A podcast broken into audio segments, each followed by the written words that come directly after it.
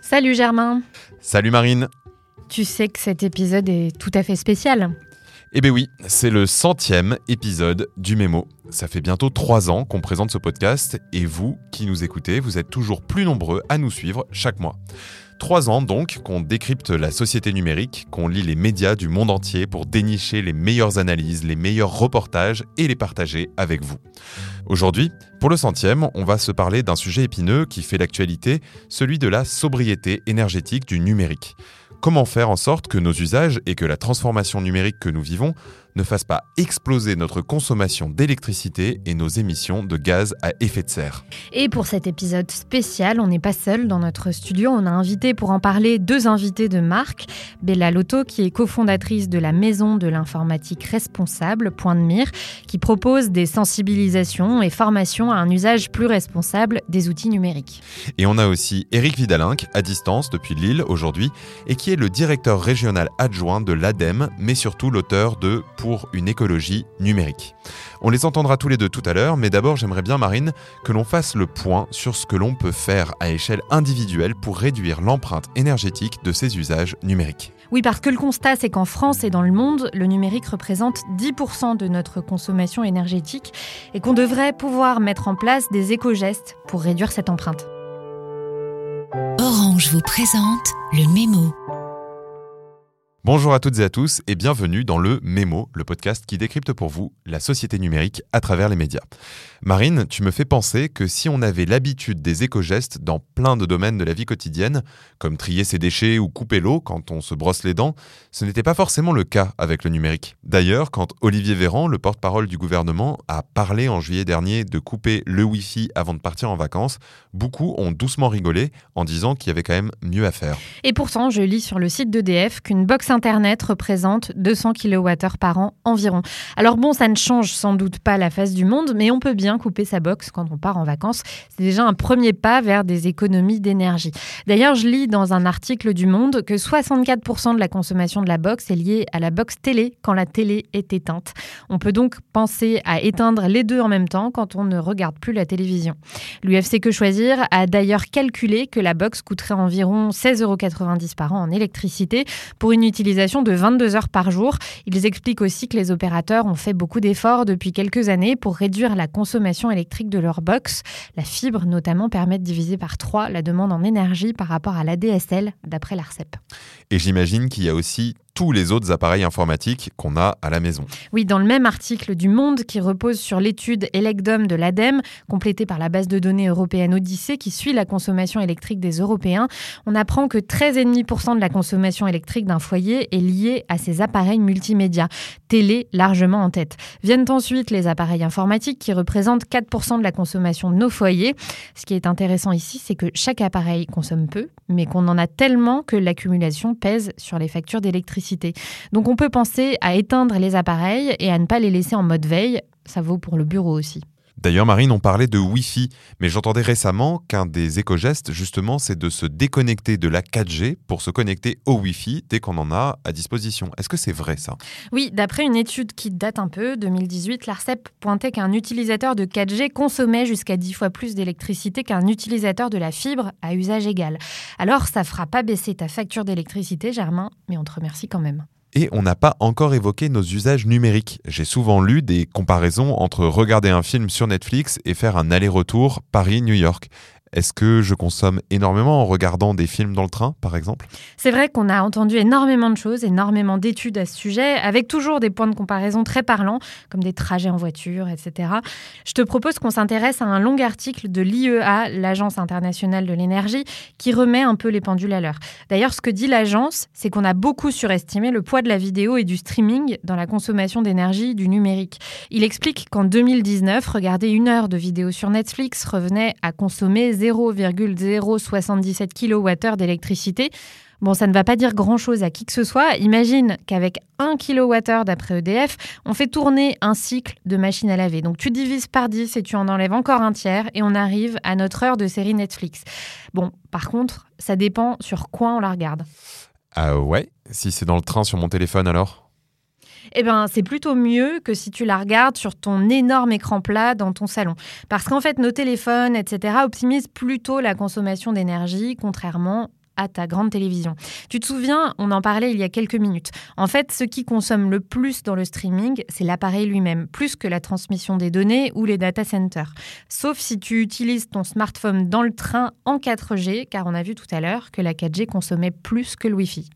Ok, alors la prochaine fois, il faut que je pense à télécharger ma vidéo en Wi-Fi avant de partir. Ou à emporter un bouquin, par exemple, ça me fera pas de mal. Globalement, oui, d'après France Num, une des réponses pour adopter la sobriété énergétique dans ses usages numériques, c'est de limiter ces usages globalement. Pour le streaming et la vidéo en ligne, on peut par exemple penser à réduire la qualité de la vidéo ou à couper la caméra pendant les réunions.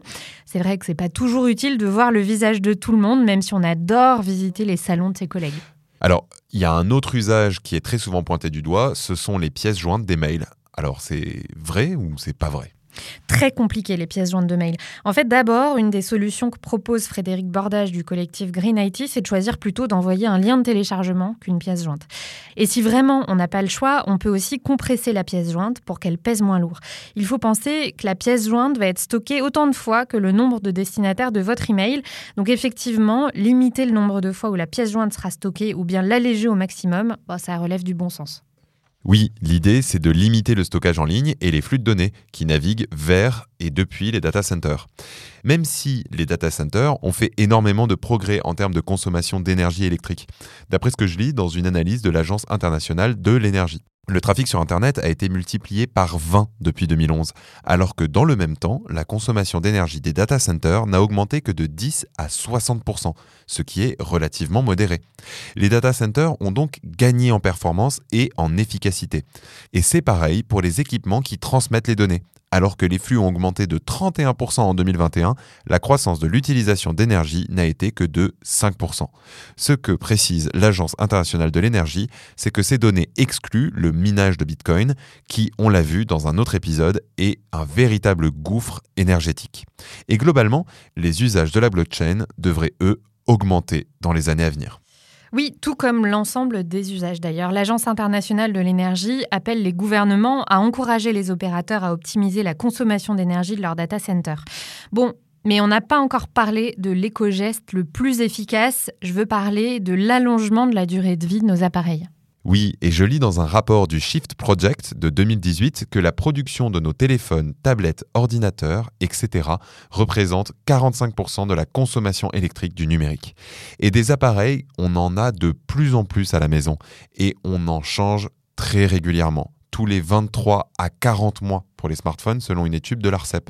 Étude qui indique qu'il faudrait et qu'on pourrait les conserver plutôt 5 à 10 ans.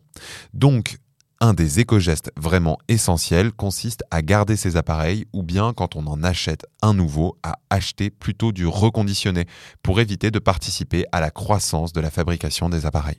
Et ça tombe bien qu'on en vienne à ce sujet de l'allongement de la durée de vie de nos appareils, qui est l'un des nombreux sujets pour lesquels milite l'une de nos invitées du jour, Bella Lotto. Elle est cofondatrice de la maison de l'informatique plus responsable, Point de Mire. Elle forme, elle sensibilise tout type de public à adopter un numérique plus sobre. Bonjour Bella Lotto. Bonjour. Bella Lotto, on se demande souvent si à l'échelle individuelle, on peut réellement avoir un impact. Qu'est-ce qu'on peut faire là tout de suite dans nos usages numériques euh, pour avoir un impact sur notre consommation énergétique? Alors, si on veut faire tout de suite et efficace, si on avait prévu d'acheter quelque chose de neuf demain, bon, on ne va pas le faire, par exemple. Bon, grosso modo, euh, l'idée, c'est effectivement de bien retenir que il faut allonger la, durée de vie du matériel le plus longtemps possible, donc moins d'équipement plus longtemps. Voilà, ça, ça va être le moto. Et puis, effectivement, il y a deux choses qui sont très, très importantes aussi qu'on va rajouter. Alors, c'est pas si facile que ça, d'ailleurs, d'allonger la durée de vie du matériel. Si on dit que c'est simple, c'est un petit peu idiot parce que ce n'est pas le cas.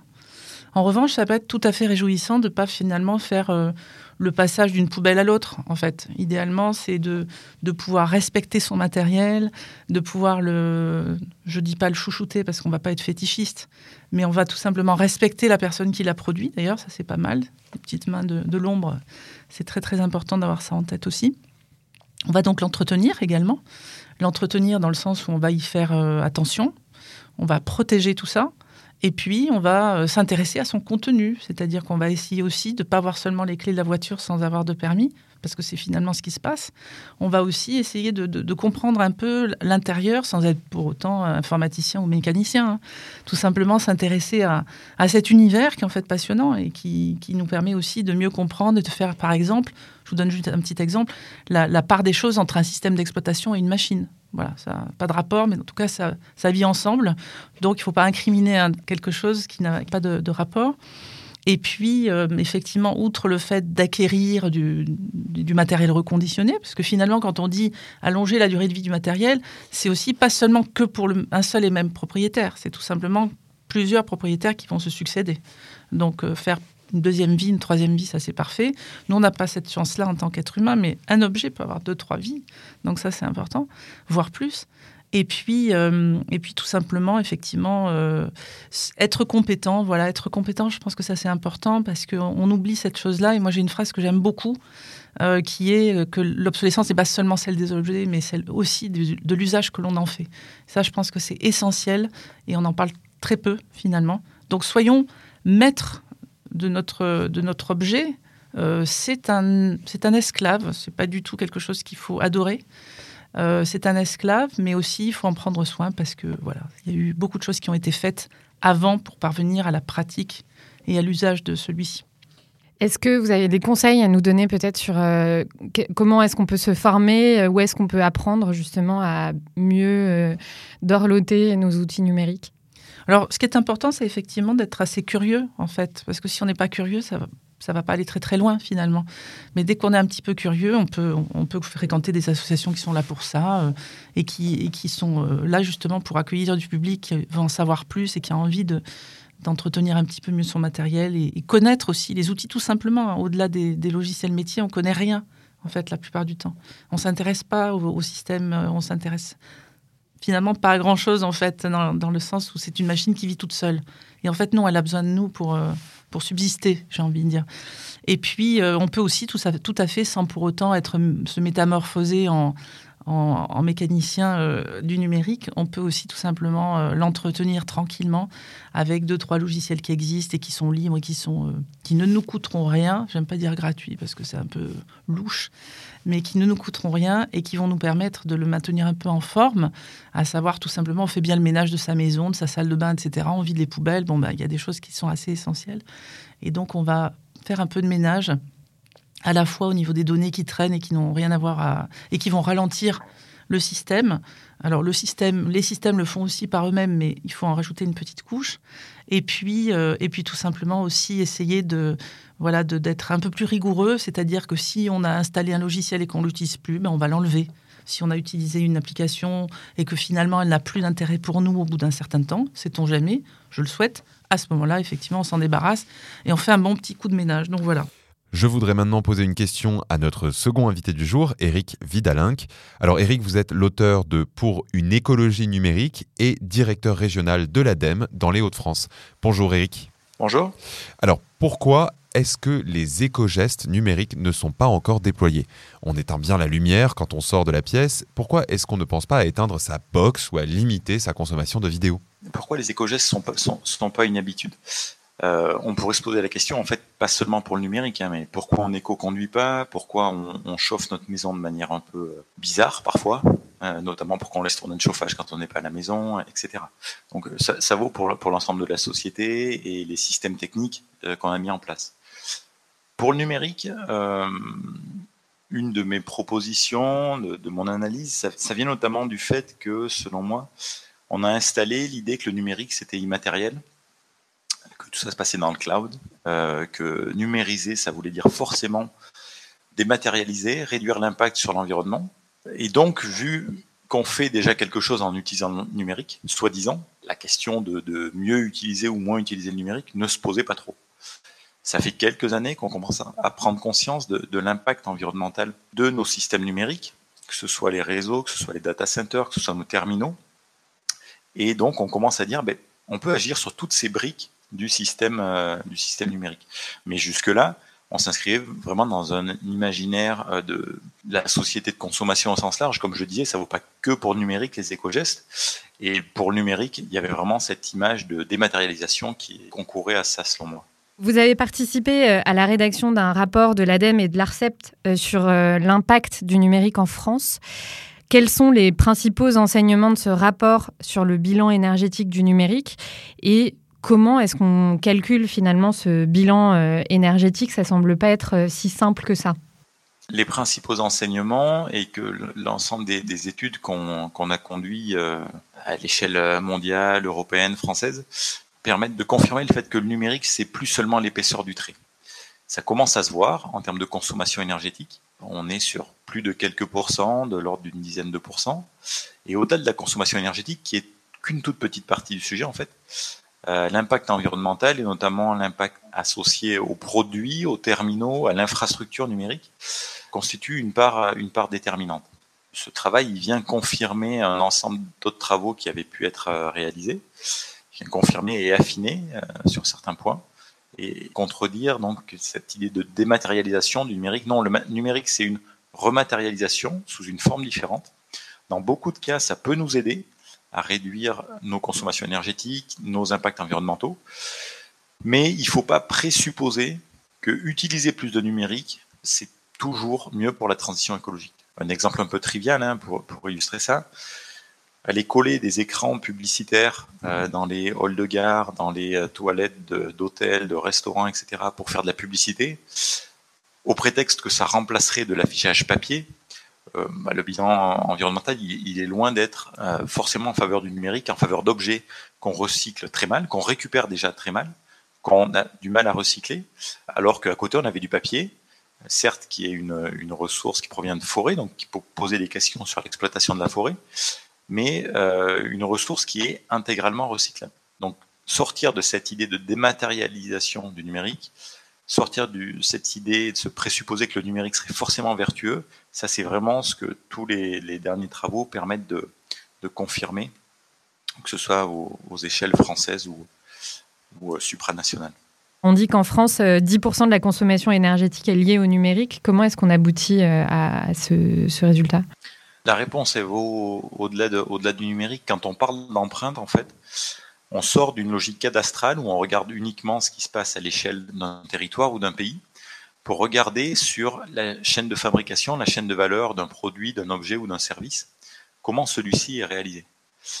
Une des particularités du numérique par rapport à d'autres biens de consommation courants, c'est que l'impact réside principalement dans la fabrication. Et que, pour l'illustrer très concrètement, avec un produit qui va être conçu en Amérique du Nord, qui va être fabriqué en Asie à partir de métaux, de minerais, de matériaux qui proviennent des quatre coins du monde et qui, au final, sont assemblés soit en Asie, soit dans un pays d'Europe et utilisés en France, vous voyez bien que c'est euh, d'une complexité considérable par rapport à un objet comme une voiture, par exemple, où une fois que vous avez fabriqué votre voiture, quand on fait une analyse de cycle de vie, on se rend compte que 80-90% de l'impact réside dans l'usage, le fait de brûler du pétrole pour se déplacer.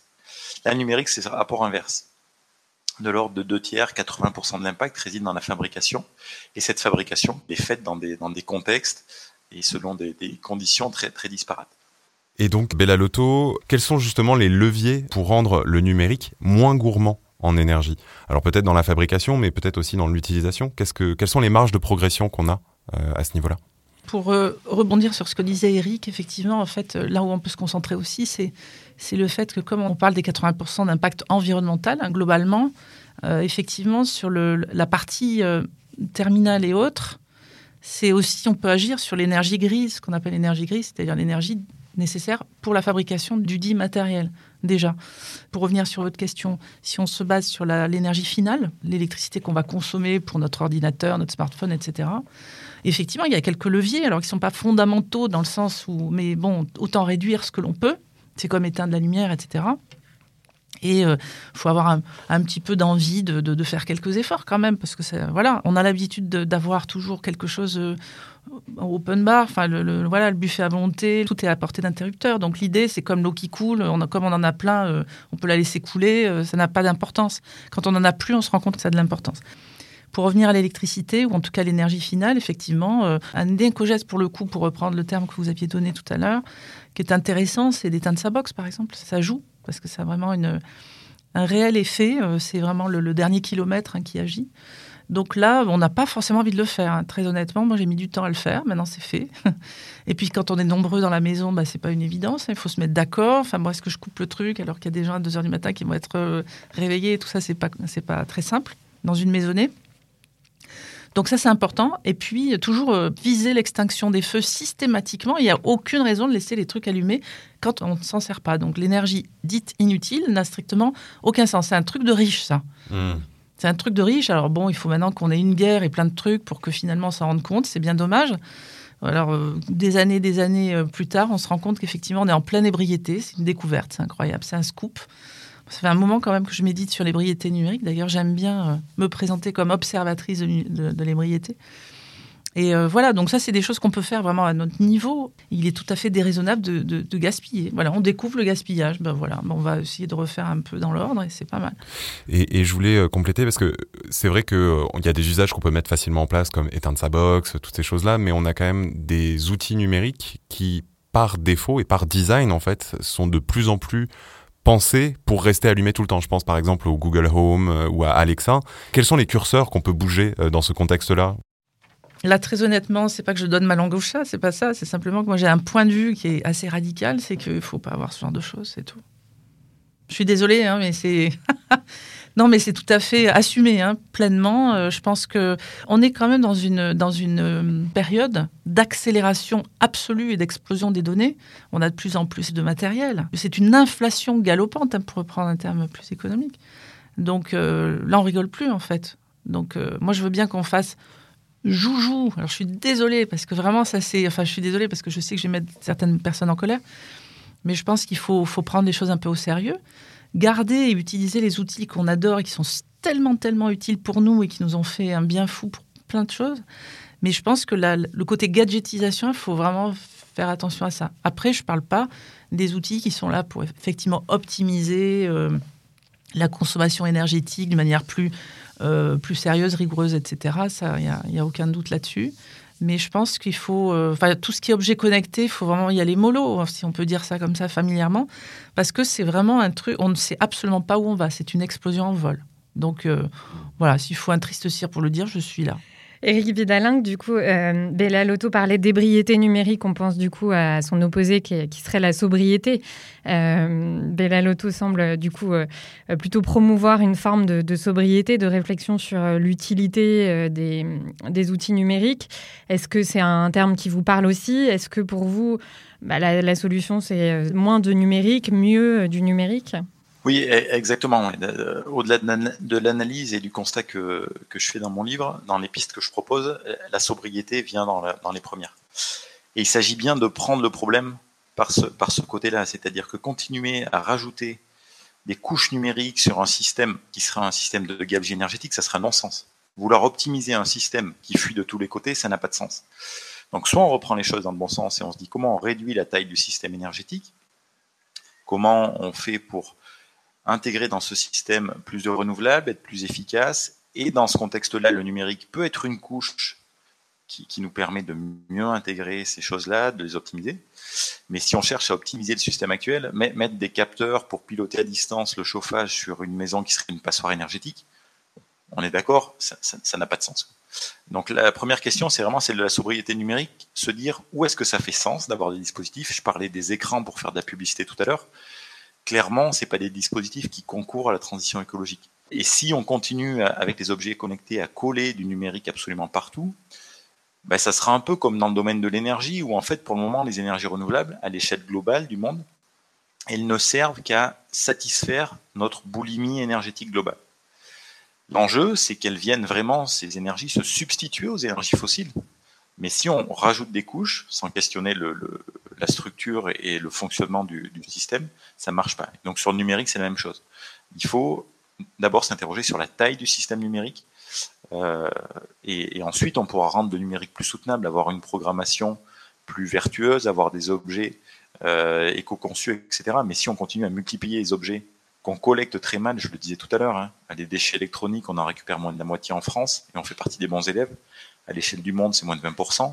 On les collecte mal, et derrière, on les recycle mal, parce que c'est très difficile. Quand vous avez un objet avec 60 composants différents dedans, vous comprenez bien que c'est plus difficile à recycler qu'une bouteille de lait, pour être trié. Donc la sobriété, ça doit être vraiment la clé d'entrée de, toute la transformation et toute la transition écologique.